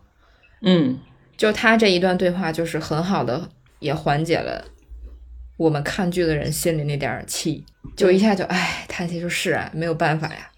就是我在就理解他们那个对我我的我的心情就是嗯一直在 理解他们，就是所以他的节奏感很好，嗯而且他的时间线的穿插，就一开始可能有点懵啊，就是为什么就王阳这个角色为什么一会儿一会儿是那个年代，又是这个年代，然后其实他很多时间节点穿插的非常细。就他第一次说他很热，什么想吃那个水捞饭的时候，其实就是他最后几集交代了他到底干什么去了。嗯，他是这样，就是就是都能接上嘛。那这些细节你都是后来才恍然大悟的。而演他妈妈那个演员是一个在美国混的 阿姨，你们知道吧？就是她演美知道美国电影和美剧嘛。然后我那天就想说，嗯，就是她回有有看有人说她怎么回去演东北大妈演的这么传神，就这么像。我想说，那就是因为中国大妈出国二十年还是中国大妈，不会有任何的改变。这是个这题有点 mean。真真的是这样啊，所以他我是一个很亲切的口气，就是真的你能一眼看出你，就像那个杨紫琼演那个嗯妈的多重宇宙嘛，就是他就是那样啊，你出国三十年，你还会叫美国人叫老外，就是这样。嗯，对，所以他演的真的也很好，就是每个人演的都挺好的。然后我还有一个感觉，就是秦昊演的那个角色嘛，叫彪子嘛，嗯，我对他这个角色感觉很复杂，是因为我看到一半的时候觉得这不就是富婆吗？就是我现在看到他只是他的，他就是大大肚子，然后在那儿开着车，然后肚子那那种那个，然后你说我像他的时候，我情绪很复杂哈。你看了一眼自己的，他年轻的时候很帅，他年轻的时候对。是对，他年轻的时候是瘦瘦的，瘦的秦昊，就是对对然后，我就是说他的角色是那种超级乐观嘛，因为他们都很苦，对吧？然后他就是一直出现的时候就说明天会更好的那种，就是富婆呀。然后就是自己明明也是，他一开始就是买车被坑了嘛，然后引发一连串的事情。我就想，这就是富婆嘛？那种接地气的乐观，然后就觉得，哎呀，那钱嘛，这不是就明明身上也是挺多事情的，但他就一直这样子。嗯，对包括演到前面的时候，我就发现，就像你们说的，他其实以前是一个非常有前途的大学生，然后又很帅，就跟那些嗯工人是不一样的。但是他一直就好像没有什么清高的感觉，对吧？他除了会说一些梦的解析、弗洛伊德这种看看书的这些东西，他就没有什么我跟你们不一样，就挺自然的。然后下岗了或者被开除了，他就也这样嘛。所以我觉得他这个角色也很很有文学性，就是最后是一个悲剧角色啦。富婆就给你剧透了，就是但是他他有一种，我觉得他是一种代表某种精神的破灭嘛，就是他做梦这件事情是他一个核心，因为他从一开始就是那种特别乐观，然后跟他老婆相遇的时候，他就在说梦的解析。然后后面就一直是以后会好的嘛，然后大家就说，听他老婆的话就是说，真羡慕你，你能活在梦里。那最后他就是死了嘛。我看别的群有人讨论，就是剧情安排他的死有没有必要？我觉得就是一种梦的幻灭吧，就好惨哦，就是那种老东北老工厂里，就是大家是 最后就被时代嗯给抛下了，你盲目乐观也没有用，你就是消失了。死在了最，就是但是死在了最快乐的时候，我觉得就这个安排非非常非常的绝妙。然后我在看的时候，彩蛋，他那个撞他的那个车是他我看到了有有有有有有有，对对对对对嗯对。然后我看的时候，我就感忍不住感慨，我说宫标真的是生活的哲学家。就是生活已经如此之苦，他居然就表现出来的都是没事儿，就就就过去了，好日子在后头呢，就就这种对感觉。但是一开始，但一开始看的时候，我就会觉得，就以我们现在的眼光来看这个人物的一个设定啊，就会觉得他挺烦的。然后你看，就是日子已经过成这个样子了，然后结果回去以后，先给自己打胰岛素，打完了以后就开始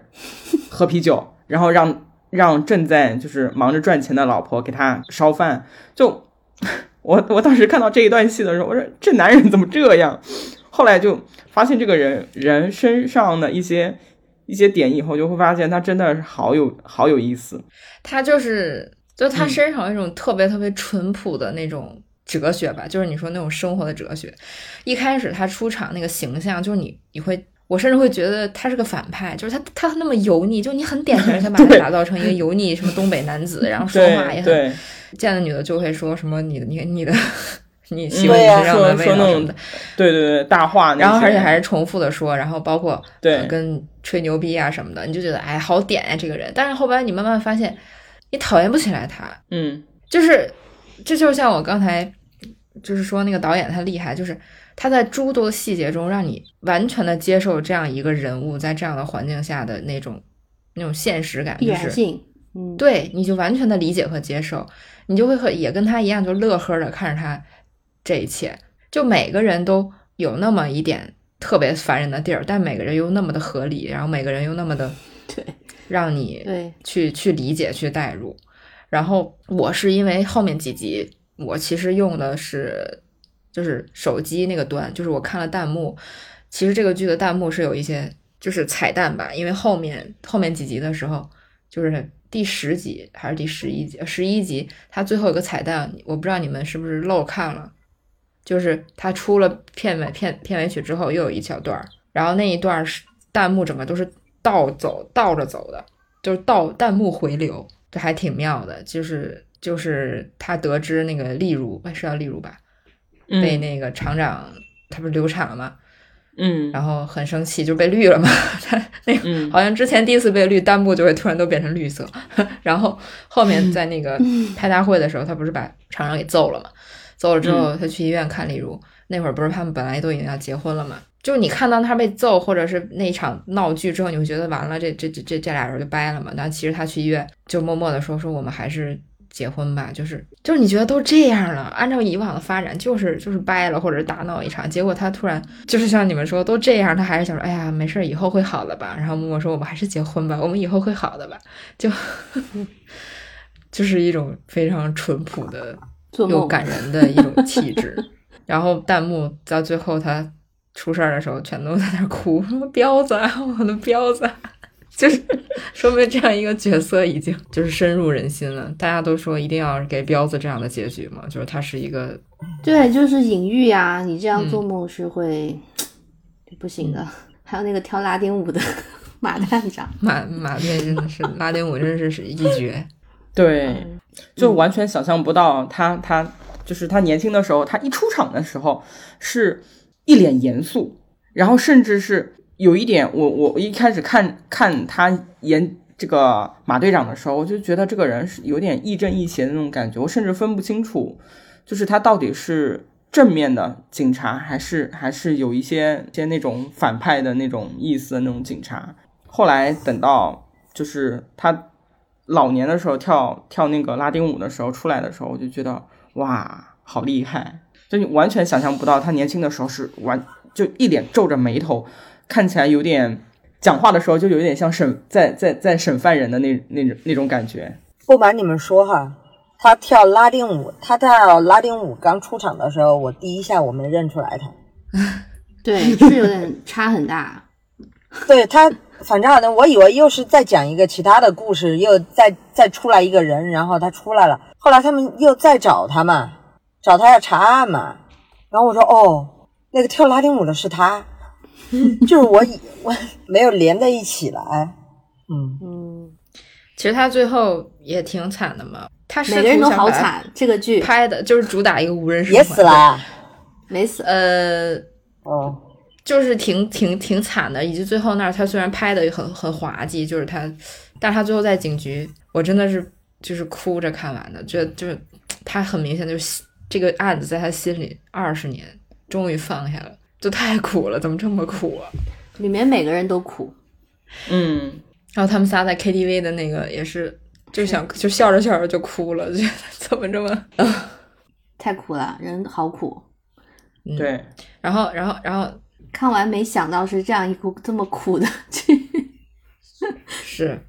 嗯，说说完说完老年组，我来说一下，其实这个剧里我最喜欢的一个角色就是哑巴哑巴弟弟，好有魅力。然后有人就说因，为男人不说话最有魅力，男人？最好的美医美就是哑巴。我觉得也不单纯，这是一个玩笑话啦，就是一个梗。嗯，我觉得他可能他的他的长相搭配他的这个人物气质就太搭了，然后嗯，包括他打手语的时候，又像小混混，又不像小混混的那个劲儿，还有他为了妹呃为了姐姐义不容辞的那个劲儿，太太迷人了吧！我感觉很少很久没有夸这么一个年轻年轻演员的这样一个年轻角色。我查了一下，这演员他是本来就是演话剧的，怪不得呢，人家厉害。以后要是他有什么话剧，可以可以看一下。还有那个呃一些彩蛋的联动嘛，就是朱朝阳他妈妈 跟那个 那他那个对象是呃隐秘的角落里的那个科长吗？还是他的同事啊？哦，对，就是就是就是他出轨的那个，对吧？呃，对，反正就是就是有一些梦幻的联动也很好笑。哎，我觉得现在我们国产剧能做到细节满满，都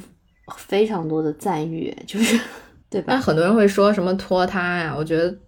拖沓都是什么不是拖沓，就是细节都是细节很满啊堆起来的。对啊对。对，而且歌也很好听。然后一般这种剧到最后很怕烂尾嘛。嗯，其实当时《隐秘的角落》，我是觉得有一点点结局就是让我觉得很奇怪的。不过那个我可以理解，因为好像是说被迫给改了吧，嗯，原结局就是不不太不太能播，所以就强行给改成那样的。这个剧我也很怕烂尾，因为我在看到一半的时候就已经有人在说啊还是烂尾了什么什么的，我就很紧张。然后看到结局，我想说啊哪里烂尾了？我觉得是一个非常完美的结局，以及他还给他就是不仅我觉得很好，还强还强行上升了一个艺术高度，我觉得很好。就很明显他是已经完全想好了我要怎么处理才去拍的。不像很多剧为什么烂尾，就觉得好像到最后这个坑挖的已经，嗯、埋不上了，好多 已经接不上了，就最后仓促的结了一个尾，所以才烂尾的。那这个剧明显是完全我已经想好怎么去把这些时间线的每个节点都接在一起，把每个人物的这一生都一圈都轮回都接在一起，都想好了怎么拍，才拍出来的。哪里烂尾呢？尤其是最后那说那场雪，说是来自以前的雪。哇，我觉得这个真的处理的太好了。最后那一段蒙太奇的镜头，赞。但是这个剧看完就是要缓一缓，不然就是太苦了。嗯，富婆还是要把它看掉的啊。在那些年，那个东北那个下岗潮，真的孕育了很多作家。不是说什么东北三杰，之前平原上的摩西也是，就这这这个土壤就孕育了太多的故事。我想说，以我们现在的这种认知来看东北的话，你完全想象不到东北以前的那种繁荣，感知不到。就是一个是地理上距离我们很遥远，嗯，然后哪怕我们过去嗯旅游也好，或者认识东北的人也好，就是你很难，真的很难很难能感受到他们当时的那种富裕吧，或者是跟我们这里的一个生活上的一个差距。就这种差距是几十年来慢慢堆积形成的，但是对当时一下子就落魄或者是赶上那个生活急生活质量急剧下降的东北人来讲的话，是好像就是很快的。就就好像就是一代人，就是就是那个戏里面范范范伟演的那个王响，他们那一代人就感受出来了不一样了。就是他反复在剧里面提及的，就是建厂的第一锹土是他爸挖的，然后到他的时候，他已经中年就已经从这个厂就已经下岗了，就几乎已经不存在了。所以真的很快很快，这个东西不看的话，好像就是不太能体会到。我觉得我在看的时候最最难过的当然是就是女主所遭遇的那一切啊，还有就是宫标 最后的那一场戏，就让我真的很难过很难过，怎么会这样子？不可就是时代的不可逆，你再乐观也没有用，就这种意思。嗯，好像嗯好像我国现在电视剧主要就是两个地点：东北、重庆。嗯，重庆那边那个那个山坡啊、楼梯啊，总是出现在各种剧里。嗯，陈峰陈峰的那个那个剧啊，陈峰是在对在重庆在，重那个一庆看那个一看就是重庆一，看就知道，那就是他给了给了一些就是那个呃城市的那种夜景嘛，就是那种大广角拍的那种。我说这一看就是重庆，因为那个高高低低的、错落有致的，然后一会儿这种桥，一会儿这是桥，一会儿。一会儿远处的那个楼特别特别高，然后近处的那个那那些楼就是高高低低的那些。我说啊，这一看就是重庆了，没不可能再有 其他地方是这样子的了。而且就是有点潮乎乎的，是不是潮乎乎的感觉？感觉主角永远就穿着一个那种衬衫外套，然后里面再穿一个那种白 T 恤，就就就够了，黏黏糊糊的那种感觉。再说说电影吧，电影我说一下《灌篮高手》，这个你们都看了吗？没有，没有，因为没有上映。啊，都没看，就我看了 哎，因为小时候也没有看过。啊。对我小时候也没看过，对，天哪！我本来准备去看的，后来没有去你。们小时候没看过吗？没有。对我小时候在看柯南，这是我小学的看的，我打篮球就是因为看这个。嗯，我小时候很爱看，我非常知道记得这件事情，但是说真的，我剧情都不记得了，我只记得那些主角和一些名场面，以及我知道它是一个非常热血的一个就是热血运运动番。对，停记忆停留的最久的就是樱木花道那个 豆豆眼表情包，嗯，就他每次被打，然后头上有个大包啊，然后他跟流川枫互相相爱相杀啊，就是记忆只只留着一些这个，以及教练我想打篮球，就这个梗。嗯，然后看之前我以为这个电影是一部还原动画片儿的当时某一场比赛的那么一个，对我以为它是一个延续以及就是相当于翻拍吧，一个选片段节选的一个，也是一个热血的电影。但是朋友们不是，它也是底色，就对我来说啊，我觉得底色是很悲伤的一部电影，就我完全意外，因为我哭得很惨，你们敢信？我哭哭得很惨。是的，因为它的底色，因为它这部电影的主角并不是樱木花道，也不是流川枫，而是那个小后卫宫。城良田对，而是他的一个成长故事的视角是吧？对对对，以他的成长故事为背景的一个视角的一场，确确实是一场比赛。他就是球场上这五个人，每一个人都讲一讲他们的一些背景故事，但是起点是他。就是我很震惊，他处理的这么的克制吧，就他的分镜、运镜简直就就是太棒了，并不是我们想象的简单的那种无脑热血，就是什么最后啊，确实也有那种什么最后比分还差多少就要被才能反超，然后最后终于反超这种，你想也知道会有的剧情，但是他前面处理的很克制，就每个人的角色他并没有一上来就就说怎么讲，我就拿这个主角来说吧，他整个故事围绕的就是他小时候他有个哥哥。因为他哥哥打篮球很好，然后他跟着他哥哥一起打，然后哥哥是家里的骄傲，妈妈也很就是很骄傲，但是因为一些意外，就是哥哥就走了，然后所以妈妈就一直活在这种 悲痛以及阴影中。但是他呢，一开呃他一开始也就是因为哥哥的事情就放弃篮球了，后来又重新打嘛。但其实妈妈对他是有一点就不想看见他打篮球，因为一看见他就想起哥哥，所以他跟妈妈之间的。关系是有点微妙的，然后他也是很痛苦的，是一个非常压抑的一个家庭关系的剧。然后最后为什么痛哭，就是因为他们最后不是赢了比赛吗？这个儿子他就是给妈妈写了一段，写了一封信，是说谢谢你还让我打篮球。我真的是，我真是痛哭，而且这段剧情正好穿插在他们马上要赢的那个节点。然后这个时候他就是一个小小矮个子嘛，他就是一直突破不了那个。对方的防守，这个时候剧情穿插到他给妈妈写了一个信，说谢谢你还让我打篮球，然后他就啊，然后一个猛冲，那个镜头加分镜，一个慢动作切换，加上那个眼神的特写，哇塞，我整个这个眼泪就哗就下来了，就处理的太好了。其实我当时是想二刷一遍中文配音的，因为中文配音很不错，做的很厉害。你小时候看的都是中文配音嘛？对那个还很挺怀念。你中文配音他找的好像就是原班的人吧？呃，我我前两天听了机核的一个节目，就是他们把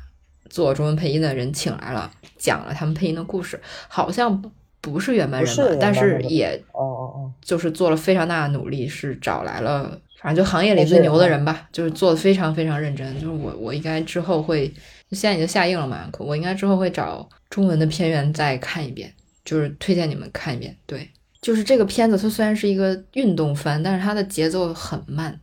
就是一部很安静、很沉得住气的一个电影。因为不是樱木花道的视角了，所以就很安静了嘛。哎，但是他他讲樱木花道的时候，但是他讲樱木花道的时候，气氛还是很搞笑的，就是他他处理的也不尴尬。因为我看到一个一个。一个就是细节，就是讲那个赤木晴子，就有一个他的画面，然后他就是那个电影版的，就是变了很多，因为他完全没有讲自己印象的，对他完全没有讲这一然后他们，然后他们就说，这难道不正常吗？这个电影就是就是他就不是樱木花道的视角，那你看他喜欢的那个人变了没嘛？没变，是挺漂亮的。晴子的角色在在这个电影里就是一个观众席，一个观众。嗯，对，他就只是在观众席内出现了一下，但是他整个画风就很……我当时因为他前面一直在，他前面一直在讲那个，就前面都没讲樱木花道嘛，我当时就想，我说啊，一套他每一个角色的故事都讲完，最后最后就是很后面才带到樱木花道，我想说这怎么切呀？因为樱木花道是一个，就是他是一个搞笑角色，他是一个搞笑担当，就前半截儿这个电影都这么的沉寂，就是还挺压抑的。他怎么怎么给他搞到转到搞笑的场景的？哎，结果他还转的挺好，就是他的出现就搞笑了，是吧？他他不是出现啊，他一直在场上，就是就是教练跟他的一些对话，然后让他在场上发挥了一些决定性的作用。这件事情和和动画是是很像的，你们自己看吧。我觉得这个点很好，没没有太多流川枫以及他跟樱木花道之间的事情，压根儿没提，只是最后带了一下，但是就这么。一点点这个篇幅，却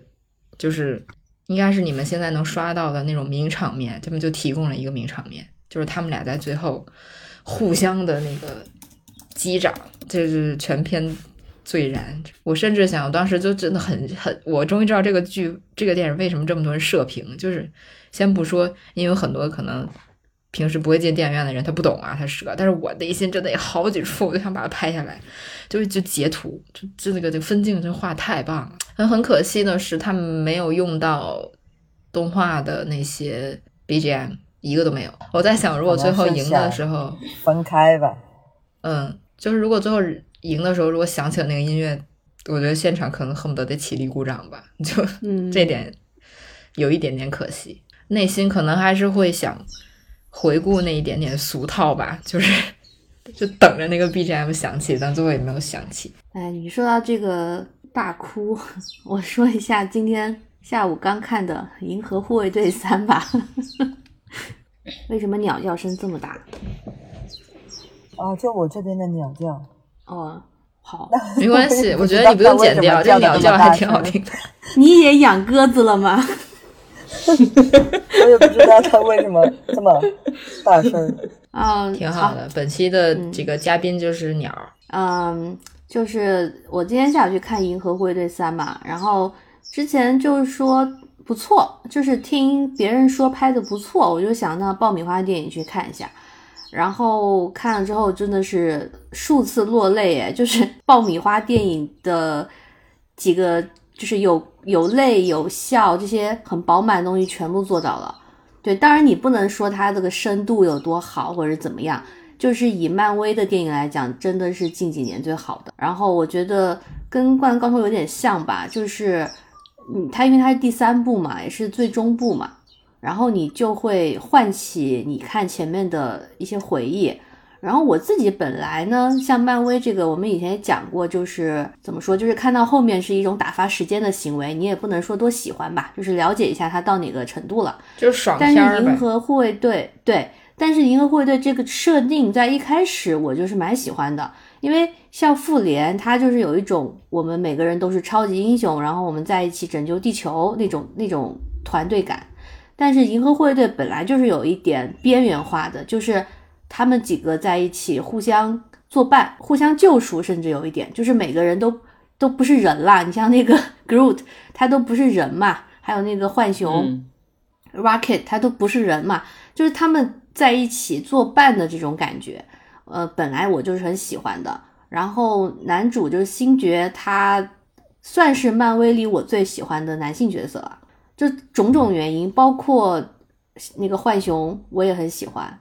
嗯，然后这部我就不剧透，因为你们肯定马上就要去看嘛。他就是太抓观众的心了，他知道你想看什么，知道你的泪点在哪儿。然后非常多动物的剧情。我现在就是很明确的喜欢动物多过人，所以呢，它里面 那些动物的东西，我真的哭到不行。一种电影院的魅力吧，它不是说，哎，你细品它这个剧情有多么的深奥，让你震撼啊什么的，也不是，就是你看到那个情节，它烘托到那儿了，然后你就会流泪。而且我觉得它在美国票房一定会非常高，因为美国人就吃这套，很爱动物嘛。我旁边有一个一个一个白人，一个胖子男，哭到你知道抽筋，就说很夸张，但就是这种感觉，但很好看，它很饱满。最让我喜欢的就是它的歌单，因为《银河护卫队》本来就是它的男主有一个 Walkman，、嗯就是他会听歌嘛，一直都是这个风格，然后这次也不意外。我看完之后呢，呃，他们最最早那首歌叫什么？Come and get your love 吧，对，Come and get your love，、那歌不是他们的一个主旋律嘛？但前面一直都没有，一直到最后的彩蛋终于播了这首歌。我觉得就有一点像你刚刚说的《灌篮高手》，如果最后响那个主题曲，大家就会一下子会回到那个记忆里，会很高兴。嗯，他这个就是感觉，就是我们从第一首《Creep》那个歌听到后面，啊、然后他哦，他最后一首正片的最后一首歌是，嗯哎，你们去听吧，反正到最后彩蛋刚上映还是不要剧透了。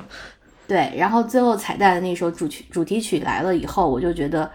哇，就大家又回来了那种感觉，就看第一集的时候那种感觉。但是它后面不会有了嘛，因为它这是最终的一部了，可以当一个很精彩的爆米花电影。我就是觉得，谁敢信，居然就是今年到现在五月嘛，居然是让我哭的最多次的一部电影，就难以想象，居然是这个。哎，有时候是很单纯的，你就是大荧幕的东西吧。是是是，嗯有看电影有时候不就追求这个吗？反正我是 我我我很追求这个东西。对我刚看完这个电影回来的路上，我就直接在 Spotify 上找他们有歌单，就是这部电影里面所有的歌已经有了，我就直接播，好开心啊！回来的路上虽然有点堵车，但我就超级开心，就心情一下子就是刚哭完，然后出来之后又听着这些歌，又好开心的回家，很很好，就是完美的一个下午。那我我最后再讲一下北影节吧。想不到吧？今年的北影节已经结束了，就是这个啊，我每年都会参与的活动，今年参与参与的尤其的艰难。呃，不知道是不是因为这是开放的第一次，因为前两年就是被疫情这个情况可能惯坏了吧，就是票很好抢，基本上我想看什么就是稍微认真点去买票就都能买到。啊，今年就是怎么讲，就是尤其是大热的几个片子吧，《悲情城市》。哎，当时我们还就是很有自信，然后几个朋友一起说你抢这个，我抢这个，结果就是一个都没抢到。嗯，到底是谁看了《悲情城市》？我非常好奇，因为好像没有人能抢到它。啊，《悲情城市》当时当当时那个片排片一出来，我们以为最热的就是什么《肖申克救赎》。就《悲情城市》，我以为没有那么火呢，结果没想到它就是很火，最火的一个。然后以及不是后来有个新闻说，那个黄牛把票炒到八千一张，神经一样。病。卖票的信息还写着什么诚信诚信抢票，什么从来不赚穷影迷的钱，从来不赚穷穷影迷的钱。我寻思八千飞香港看都够飞两次甚至三次了。对啊，反正不知道谁看上了。然后我比较幸运的是，抢票的时候就是问了那个之前在电影行业的那个朋友，他推荐我问他推荐哪个，他说推荐我看《白塔之光》，一个对，就是一般人可能都不会注意到的，听名字也就是一个小文艺片嘛。他说你北京人应该看这个，然后我一看那场，对，因为它是白塔，白塔是北京的那个白塔，白塔寺的那个白塔，它整个故事就是围绕这个白塔。所以是一个北京的故事，所以他推荐我去看。我一看那个时间也 OK，然后加上他有刚好有个映后，映后就是导演回来分享会嘛，我就买了。哎，确实票 那个票不是很难抢。我之前就是买北影这种片子的运气还算挺好的，因为基本上每年我都会认真的把每一个排片的影片都去豆瓣搜条目，然后看它的一些评分啊，基本上我都会挑那些比较好的，然后。刚好有一年就运气比较好，因为没抢到那个卡洛尔，我就买了他隔壁影厅的另一部，结果刚好那一部得了当年的最佳影片，就运气很好。然后今年有一张，他设立了一个票，就直接叫最佳影片放映，就是他最后一天颁奖完了之后是什么奖，他第二天就给你播什么片子。那个票我朋友买了，然后我没买，我就买了《白塔之光》，结果没想到我当时看完。就是看电影的那个时期，刚好就是展映的最后一天，就是颁奖的当晚。看完了奖刚颁完，虽然《白塔之光》没拿最佳影片，但是他拿了最佳男主、最佳摄影、最佳，反正就是五个大奖，就是超级牛，就是大赢家。然后我就很开心。这个片子我不太敢轻易推荐，因为毕竟是一个北京的故事嘛。北京的片子，你你嗯。可能对男主的这个生活的这个节奏，可能我不知道别的地方的人能不能理解，但他其实主要讲的也不是说北京这个城市怎么怎么样，他讲的还是一些亲嗯亲密关系吧，就是他和他和父亲的一些事情，以及他的父亲是田壮壮演的哦，想不到吧？就也是一个年代有年代感的一个比较悲伤的故事，它的背景就是在那个年代。那个比较敏感的年代，然后他的父亲因为一些一些原因，然后就被迫跟他们就分开了。然后这个男主他长大以后对父亲这些事情的一个内心的心理过程吧。然后在这个过程中又遇到的一些跟他有看似相同经历，但是也不完全相同的一些其他的年轻人的一些互相的呃不能叫救赎吧，就他们之间一些互动的就这么一个片子，反正。我不敢轻易推荐了，但是有心有心有有心有心看的人还是可以去看一下。我比较意外的是，这个导演他是那个之前《漫长的告白》那个片子的导演，就他们是同一个导演。《漫长的告白》我不知道我讲过没啊？就是倪妮那个片子。嗯。然后仔细一想，他们画风确实挺像的，就是那种男主都是那种北京老爷们儿。当时看《漫长的告白》也是因为倪妮才看的，不过那个片子有一点就就没有那么好。但是他把北京拍的挺很好很好，以及倪妮真的很美很美，这就够了。我电影就看了那个以前的，看了《妈的多重宇宙》，哎，我最近才，你被我们都剧透光了，你才看呢？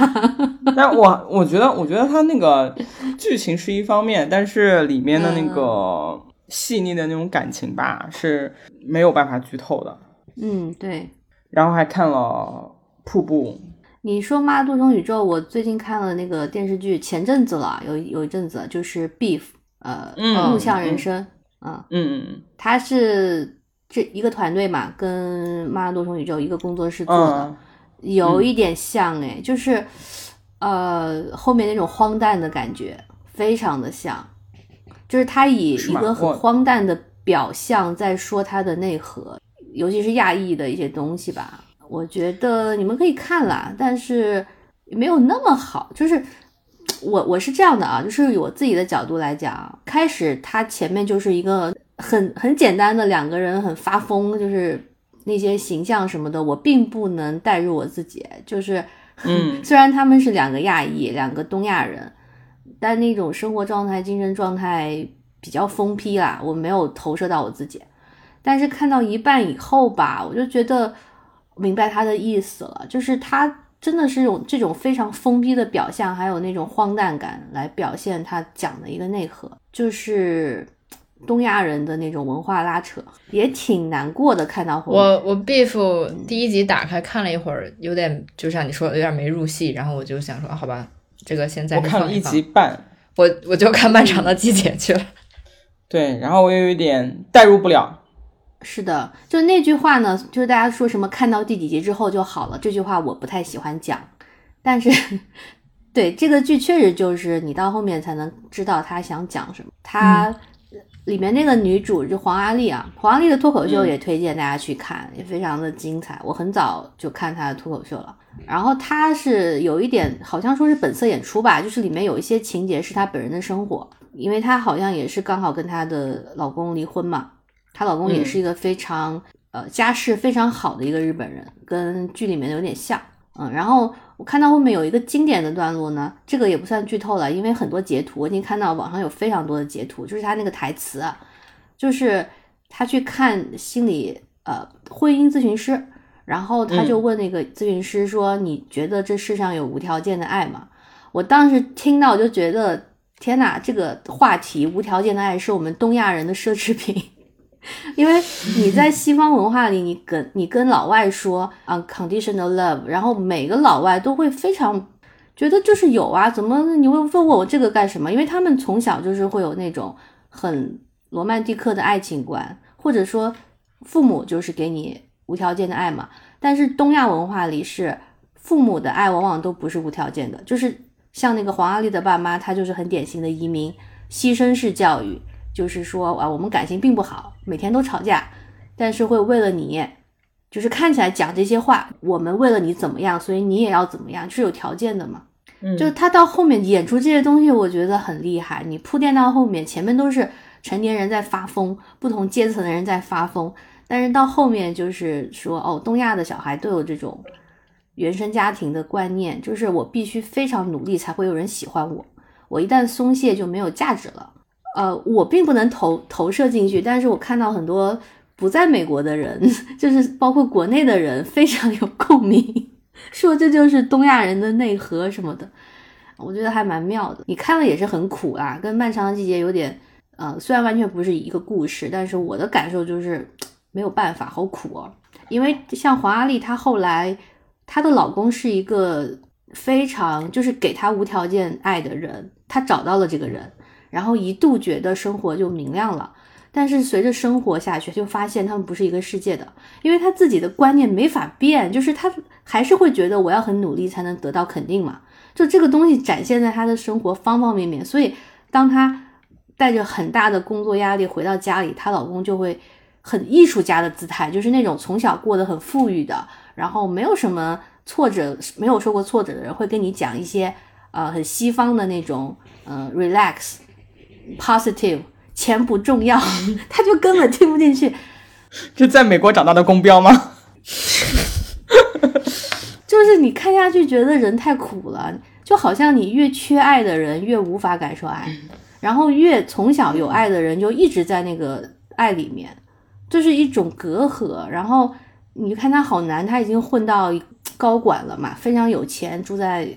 加州的那种豪宅里，但没有办法，很苦。嗯，然后男主那边就更不用讲了，他就是破罐子破摔，就是明显的苦。所以我觉得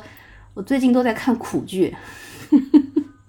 就是不管什么状态，到最后都会觉得人好苦。挺好的，看一些苦剧会发现，就是人类都是相通的，大家都一起苦吧，对，就很释怀在什。么阶层都是，最后就还是那样。哦，前阵子在前阵子还看了《铃芽之旅》，就、哦，就就那样、我，我没有看，我没有看，你知道为什就那样一？部剧。就是首先我对这种，就当时你的名字和什么天气之子这种，我就比较无感。我对这种动漫系就就是纯爱就还好。然后《铃芽之旅》当时是纯爱我都我看它评评分就是还挺高的，因为当时也没什么别的可以看，我都准备去看了，结果就翻了一下短评，发现有一条说什么爱猫人士不能忍，然后 最后，哎呀，我知道肯定还好，就夸张话嘛，就说她最后好像是因为什么，为了她的这个男朋友还是什么，把猫变变了，就是让猫消失了，没有，就是猫猫是一个封印，就是它猫本来就是一个封印，封住一个门，然后它当时嗯复活了，呃，让那个男的去变成了封印，他自自己的肉身去把门给封住了。到后来就是，嗯、男的活了嘛，然后那个猫又变成又变回去了，又变成那个封印。倒不是说它本来是只猫，然后怎么样，对，知道吧？就反正就这种夸张的东西吧，我觉得，嗯，好吧，我听着这个我也不是很很很高兴，我我就不看。还好啦，没有那样他们讲那种。哎，这个这就是我我就说苦嘛，就这电影也是一种大地震的，因为那个女主是地震的一个幸存者，所以她也是在讲自己的一种创伤的，就抚平自己创伤的一个修复。过程。嗯、对，也是苦，就是表面你觉得好明亮啊，少女呀、然后那个纯爱呀、其实也没有什么纯爱，它就是一种青春期少女很开心上学，每天很明亮的日子，但是内心就是有一创伤嘛。感觉我们今天讲了这么多，全都是东亚之苦啊，最近都在看苦剧、苦片，真的，就是每一个剧的底色都是那么悲凉。对对，你像《银河护卫队》，最后其实还是很高兴，大家都挺高兴的，唱着歌，对吧？但他就是最后一步了，我就说好吧，大家就散了啊。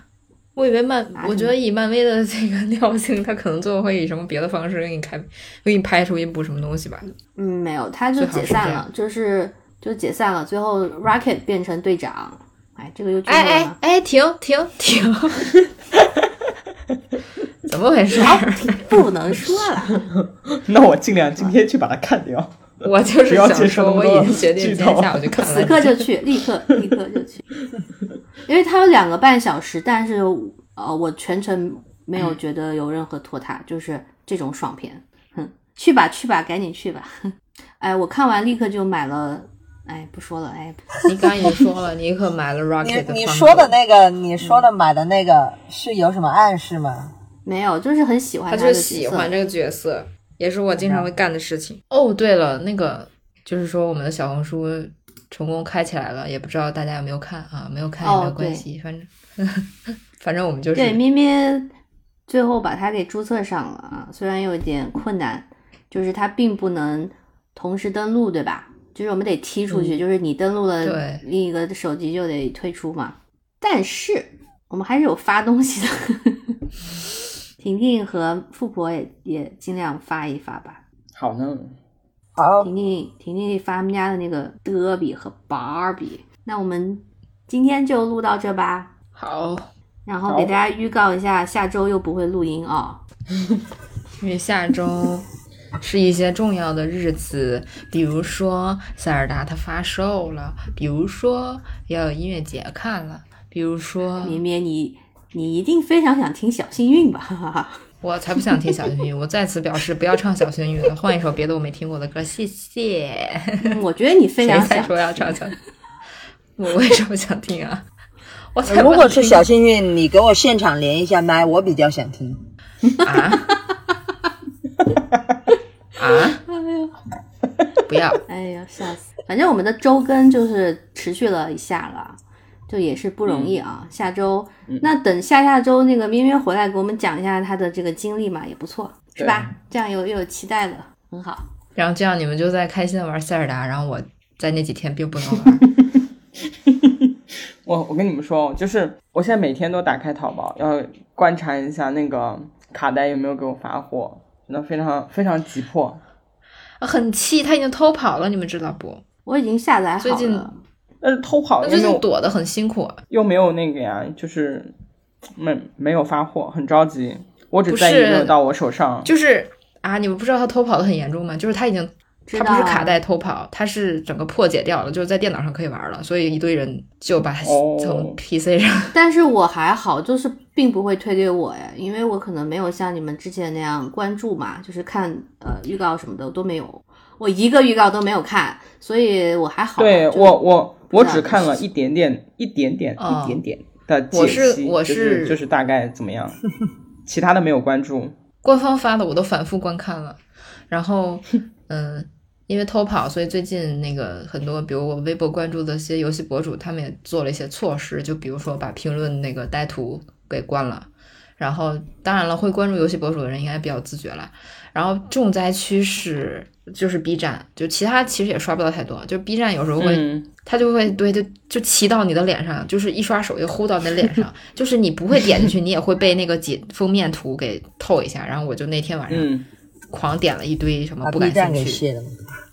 那倒不会，就点了一堆不感兴趣什么的。呃，据说是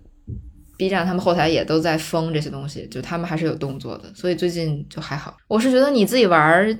你自己玩儿偷跑你就玩儿呗，为什么要就是非要发出来引以自豪？这个就就就就算了吧。我也不是说多害怕看到那个剧情，我就是很讨厌这种突然的。不被没有做好准备的、不被告知的这个这个这个行为，就是搞得我会很很慌张。因为我们我跟朋友约好说，这一次就是一点攻略都不要看，因为上一次玩讲真，就是太多东西都在看攻略了。我说实话，嗯嗯，就是有一点点打折扣。其实这一次绝对不会再看了。好的呢我，上一次就是一开始刚刚拿到机器的时候下的前几个游戏就是那个塞尔达嘛，然后所以就下上次买的是数字版的，它太大了，就是我机器就是后来没有没有插那个内存卡的时候就装不了其他东西了，所以后来没办法，我就长期插了插了那个内存卡在在里面，然后又把它放到卡里面了，所以这次一定买了卡带。然后上次一开始也是玩的时候，我有点不太懂，就是这个设定，然后就看了一些攻略，确实有点影响啊，就看了地图，做了一些这个推进了以后，然后就觉得嗯还不错，所以这次觉得不要看攻略。还有一点吧，我觉得就是之前就五一前的时候，我不是去那个游戏店玩了一下那个对马岛嘛，嗯，就我觉得，就是索尼的这个这个这个这个游戏对新手的一个体验感，我觉得比任天堂要稍微好一点点。啊，也有可能是，我觉得是这个样子啊，就是就是他他他会告诉你那个你你你跟着这个东西走，或者是有有一点点提示在里面。哦哦哦，啊那你啊这个可能只是塞尔达这样，就塞尔达可只有能是太开放了。你应该选的是简单模式吧？对我选的是简单模式，对 对，是只有塞尔达不给不给引导的，很少的引导，啊啊，对，因为他就就是想让你自对新己探索。手太不友好了，就是就是很难很难推进。就一开始的时候，我都我我觉得我每次打开以后，就是要干点别的事情，永远推进不了主主线任务。所以前期的时候就非常 非常穷。他就是想让你懂吗只只不要只推主线，他就想让你想干嘛干嘛，你自己去找吧。它是一个比较特殊的游戏，就是嗯怎么讲呢？就是呃，跟大家说一声，我现在也是也也是有 PS 五的人了，就是我也在，我开始玩，哦对呢，明明我开始玩哦我开始玩哦《荒野大镖客》了，这个我一直想玩的游戏啊。它确实是每一步都会告诉你怎么做，并且不会说提一提示一遍就不提示了，它会一直提示你。嗯嗯，但是就是会让我感觉我就是一直在做任务嘛，就是我下一步要干嘛，我要干嘛。嗯如果我没有去干嘛，我就会很紧张、很焦虑。就像东亚人的生活一样。其实就是它，其实就是主要是玩一个剧情嘛，就是你要跟着它的剧情那个走，对然后你为你自由的点就在于你可能到了一个村镇，你可以自自由的在这个镇子里逛一逛，你想去买东西或者你想去干嘛都可以，但是你你还是不太能离开你那个主主要的这个主线，就是你那个目标嗯定了，你还是要去把它完成。但塞尔达就是因为太特殊了，因为我我一上来玩 RPG 就玩了一塞尔达，就你从此以后想找一个跟这一样的，其实你是找不到的，因为它就是一个目前为止很特殊的一个开放世界，就我觉得它是真正的开放世界，其他的开放世界都就叫大世界吧，我觉得不能叫开放世界，就其实你不是想干嘛就干嘛的，因为我也玩了一下战神四，就是我是我会觉得它画面好震撼，很漂亮，很好看，但是。我会觉得我在行进的过程中，这些东西就是好看，它就从我身边掠过了，对，没有用。就你就是要有一个固定的路线，怎么样走？就是比如说这这片山路特别美，我有一条路是我要走的，我要从这儿爬，从这儿爬，都都设定好的。那我我一看我就知道我从这儿爬，我就直接过去我就爬走了。这个旁边有什么景色，我我根本就不会去看的，因为我知道。而且你也你也走不过去，你也过不去，对你也没法走，所以我就是嗯，我就会感觉这些景色和这些画面有点浪费。嗯嗯嗯。塞尔达是想尽各种各样的方法，走各种各样你想崎岖坎坷的路。你走，你走着走着，你发现哎，这这什么东西？我想过去看一眼，哎你就过去看了，然后你这个你的线就被打断了。反正就是是完全一个不同的体验。你说新手引导这个确实也是一开始不知道要干嘛，但是他可能他就是故意的，他就是他不告诉你要干嘛，是因为你想干嘛都行。嗯，我到塞尔达后期就是在拍照嘛，就是有时候你跑到一个地方，然后就让林克摆 pose，他不是可以耶嘛，比耶什么的，就是拍照嘛。我一边拍一边截图，好开心的。对，就后来有你 有的人啊，他就看我玩，他就一开始还能看得懂，就是你在跑一些任务打怪物，但后来他就不懂了，就是一直在拍照，就是为什么一直在拍照？然后我说，你看这有一个湖，是那个心形湖，你们知道吧？就是它有嘛那个。嗯，对，然后当时还有一个，对，有一个副有一个小任务，就是对，是表白还是什么的，我忘记了，反正有那个你你到那儿就会触发嘛。我说就是有这种剧情啊，就是游戏嘛。然后你后来就做完那个任务之后，自己就没事跑去，因为一开始去，我觉得后面有两个人很碍事，我想自己 拍照。后来任务做完了，我又再去一次，然后就林克自己在那儿拍照。还有一个心碎湖，你知道吗？啊，对。有一个心形湖，有一个心碎湖嘛？哎呀，就是这种很好玩呐。但是，对，嗯，我觉得跟乐趣也不是说说非什么都都跟塞尔达比了。但是像这种索尼这边的大三 A，它的点可能在于它的故事，就是那种电影感更重。就是塞尔达这边，就是任天堂这边，主要是一些玩法什么的比较重重视，就是。呃，索尼这边我一般都会选那个，它不是可以选难度嘛？我都会选那最简单的，因为我主要是想体验这个流程和故事。对，它确实非常的嗯恢宏，以及就是像看电影一样，就是我们两边追求的体验是不一样的。不过我大镖客刚开始玩，嗯，前天有一点还让我挺 吃惊的。我刚开始玩我还没太习惯，就是他要干嘛，但是我那个到了第一个村子之后呢。那天我刚好打开这个游戏之后，刚好我妈给我打电话，就是我走神儿了，我一边 我一边在给他打电话，然后我一边在那个镇子里骑着马晃，结果就一个不小心，我骑着马撞到了一个人，就撞到了一个村子里的人。就这件事情，你在塞尔达里，就是你不管这对着 N N P C 怎么砍怎么撞，其实他只会做出一些反应，你是无所谓的，嗯嗯，你是没有任何，就是这个东西就是不对你游戏造成任何影响。我就没想到在大镖客里，我就是因为走神儿嘛，我就那个啊走来走去走来走去，啪把一个人撞倒了，就是我的马踢到那个人，把那个人踢倒了。结果我的屏幕上突然咚出现了两个红字，显示目击，说我犯罪了，我被村里的人看到了，说我马上就要被警察下逮捕令。然后又又我说这什么情况？然后我就不敢动了，我就突然屏幕上又蹦出来个大红字，显示逮捕、追捕。就是我被警察通缉了，因为我踩了一个人，然后我也不知道该干嘛了，被通缉了，要要被逮捕了，然后突然店呃村里的所有的店面全都关上了，不让我进，就是显示一个上锁的表情，然后所有的村民都走了来打我，对，所有村民都走过来要揍，妈就是你一个电话害的，然后屏幕上就出现游戏提示说那个说你在村镇里。所有的行为都会影响你的信呃荣誉值。说你要是干了不好的事情，你就会被目击到的话，你就会影响你的荣誉值，然后就怎么怎么样。然后我就一脸懵逼的，我就被人从马上，我坐在马上，骑在马上，我就被人从马上打了下来。然后我还手了两下之后，又上来几个人一起打我，把我给打死了。我的第一次死亡竟然是被就这样被打死了。就我一开始以为就不至于被打死，可能只是什么荣誉值下降啊，就是我我可能从此以后在这个村子里是个坏人，我可能需要一点点去弥补。结果居然就这么被打死了。重新醒了之后，就是损失了我两块钱，就也还好。什么东西啊？就是就很奇葩，就是他他那个游戏进行中搞得很严重，结果你从那个节点重生了之后，又像马里奥一样只损失几个金币。好吧，我们不小心说结束了，又聊了二十分钟的游戏，然后富婆对这一段大气也不敢出，那就这样吧。就是可能下礼拜之后我们就会狂聊塞尔达，这个可以预告一下。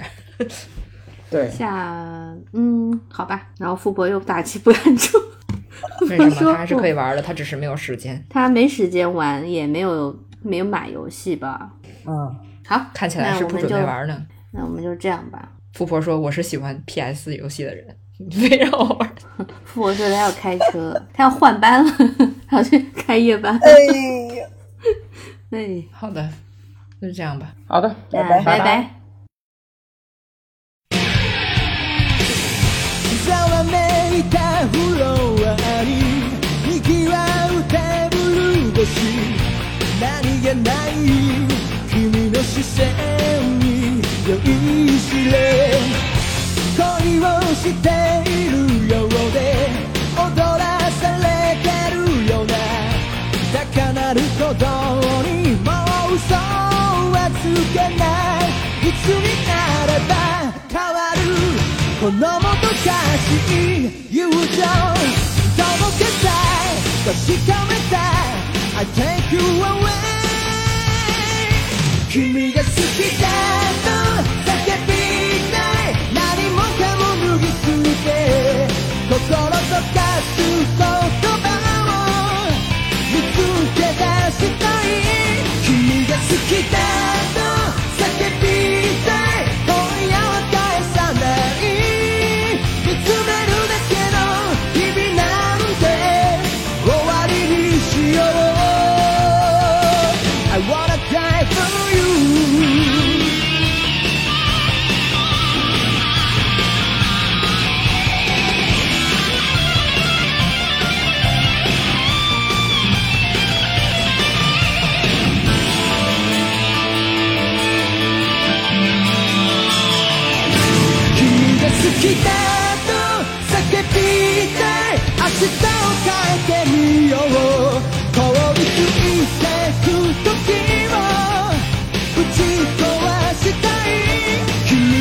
君が好きだ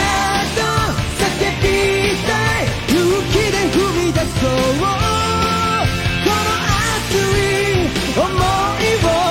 受け止めてほしい